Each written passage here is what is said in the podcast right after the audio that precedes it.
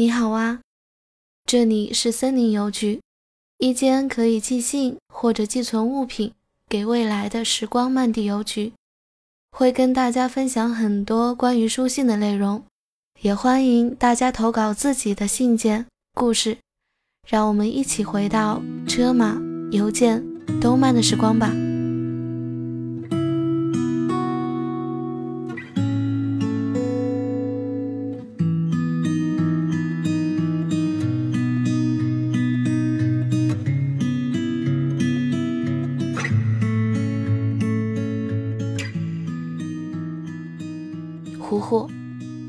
我决定在这本书谈的过程中整理自己的思路，捋清楚我的情绪。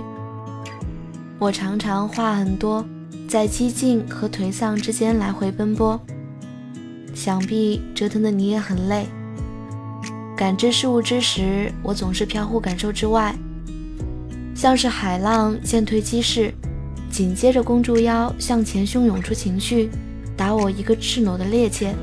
亏我一年用力的真实，我不知道你是不是可怜我，关心我，想要帮我走过这段时期，这样无疑会带给你更多的苦难。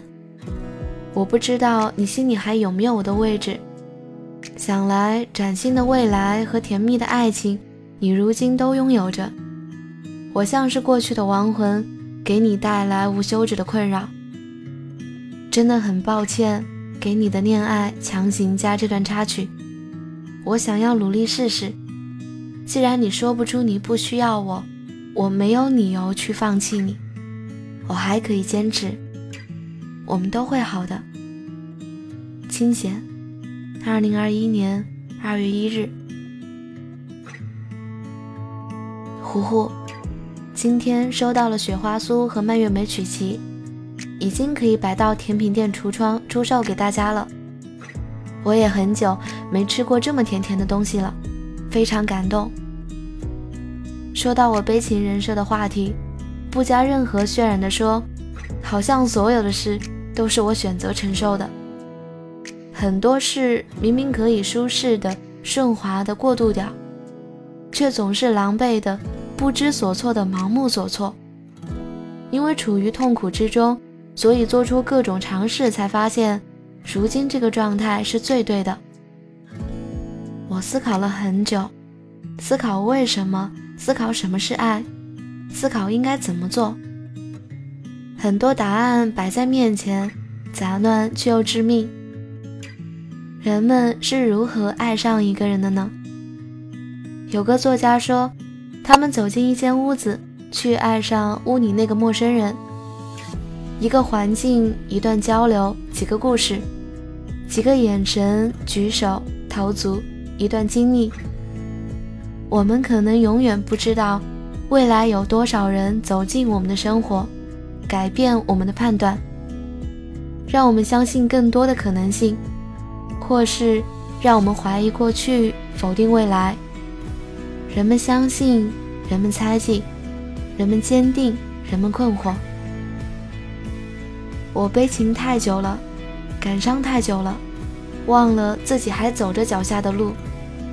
即便过往改变了手中掌纹的走向，它也不能决定我的命运。而我清楚知道的是，当我握紧手掌，攥成拳头的时候，我才能走好接下来的路，才会发光。爱一个人不需要去反复要求证实，唯有恳切真诚的去付出。才会让自己觉得没白过。过去几年，我过得太舒服了，太快乐了。总觉得别人欠我什么，总觉得时运不济，感时伤怀，忘记了当初靠什么走下来，来到这里，走进这间屋子，遇到了你，呼呼。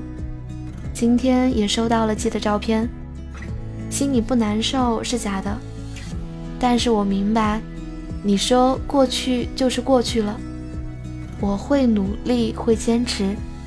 我现在多好呀，我得抓住机会，努力为了所热爱的一切热泪盈眶，献出自己的心脏。呼呼，你说，妈妈说你二十五岁可以结婚，我记着呢。呼呼，我想你了。呼呼，我爱你。清闲，二零二一年二月三日晚。呼呼，非常抱歉，又禁不住想了很多。今晚看了你的空间，看了看你的留言板和你的说说，内心怅惘。我又产生了很多疑问，书写在这里。还记得我保研山大面试的时候，你说想给他一个机会。我说，那你一定是非常喜欢他了。明明知道我处境艰难的时候，都没想过问我面试如何。急匆匆的想要告诉我，你想给他机会。你说你大一的时候就贴他的照片在桌子上。你说你必须要告诉我，我知道你很坦诚，也很喜欢你在这方面的坦诚。如今细细琢磨，不太明白你跟我在一起的时候，究竟爱不爱我，有多爱我。可能这个答案也没那么重要了。我还记得后面我求你说你爱我，你说你不想说出来，只想让我看你是怎么做的。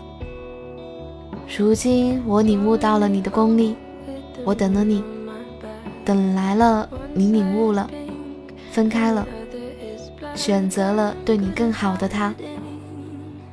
我明白我对你很过分。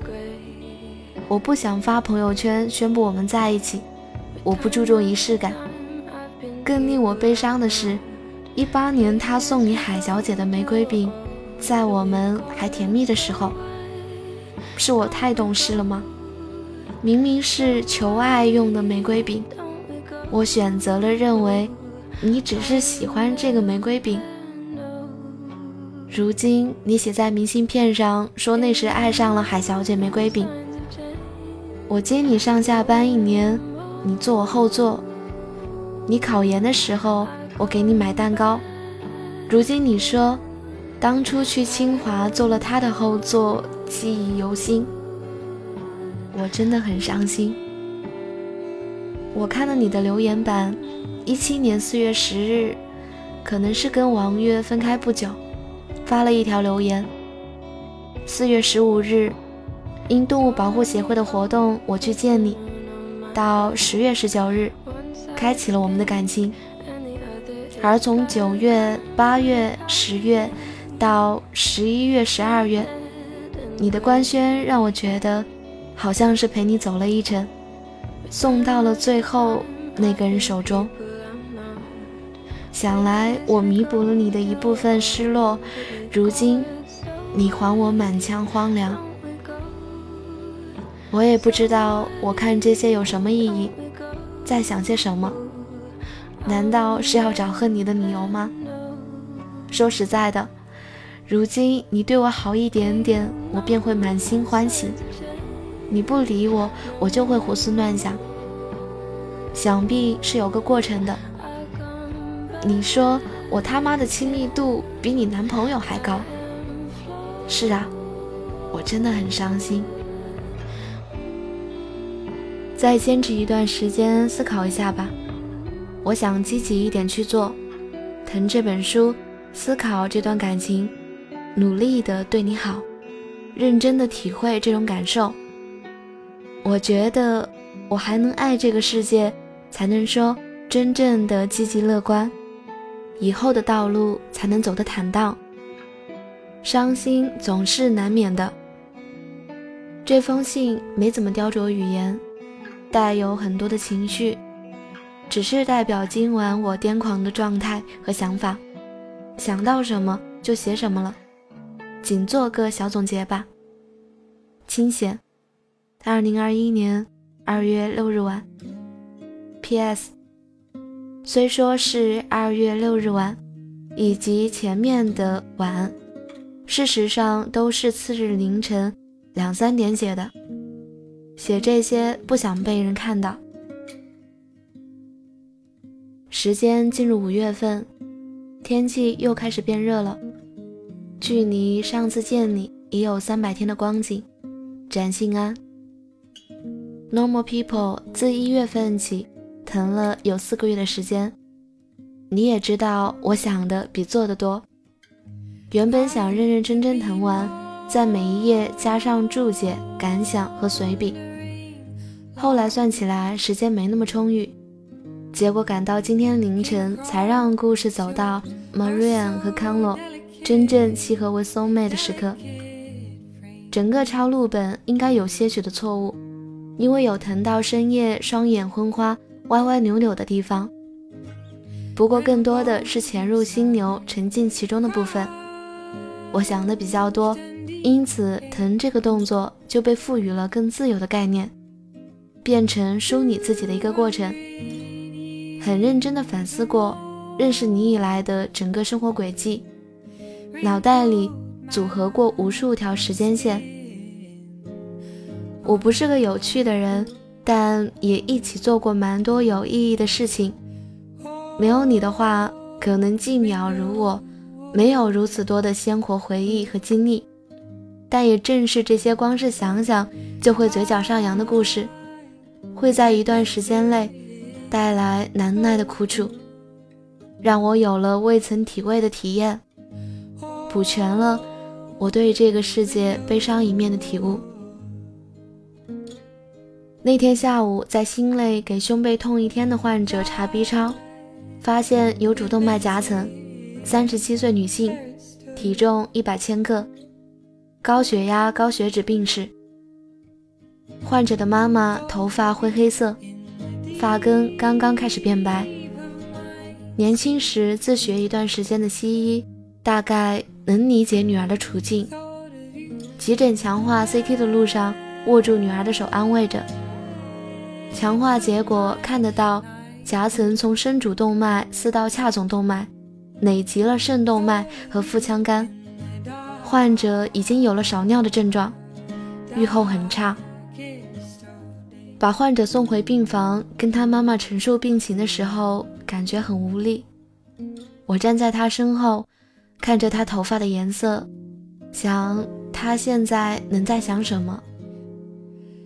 老师和师姐进了病房，让我陪着他给幺二零打电话转院，因为风险太大，预后很差。主任没啥底气，让转院去胸科医院。他眉毛和眼角上挑着。好像可以把眼泪堵在眼睛里，一个劲的把手机往我手里塞，说：“你跟幺二零说，我说不明白。”你跟幺二零说。于是觉得自己并没有经受过什么，于是想象有一天我这样躺在床上，我会想些什么，又会有谁站在床边，会是谁理智的跟大夫问病情？他就像风沙之中。独自摇摆的一棵树，会不会深夜痛哭流涕？第二天还是给女儿带喜欢吃的家常菜。他说：“能不能帮我联系胸科医院的大夫？我不认识。”他说：“你也跟我一起去，我不知道该怎么做。”我同他共情，也着急地问老师怎么办。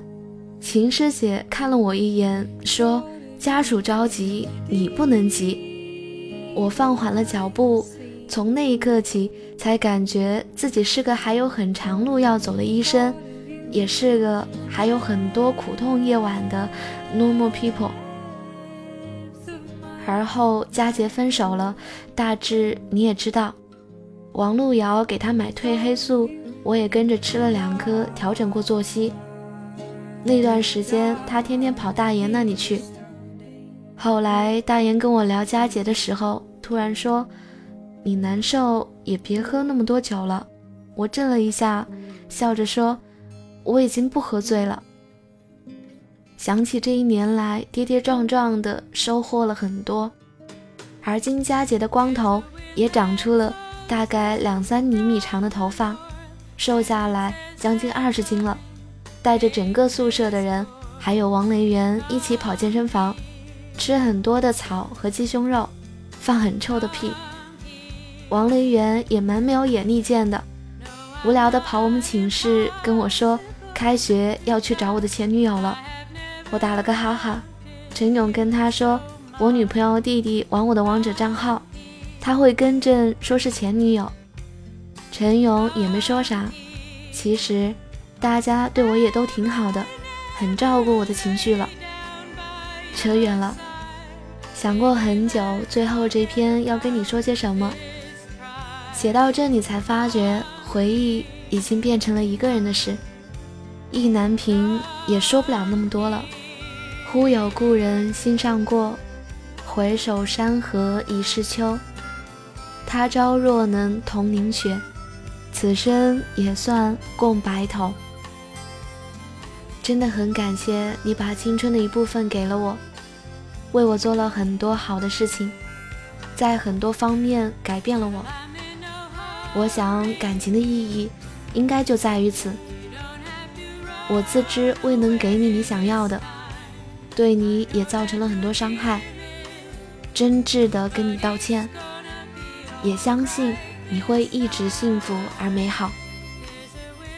自离别至今。知道你进步了很多，往自己想成为的样子努力着。我弯腰捡东西，栽了个跟头，爬起来站了挺久，也要往前走了。遇见过，弥足珍贵，未必是遗憾。清闲，二零二一年五月十三日。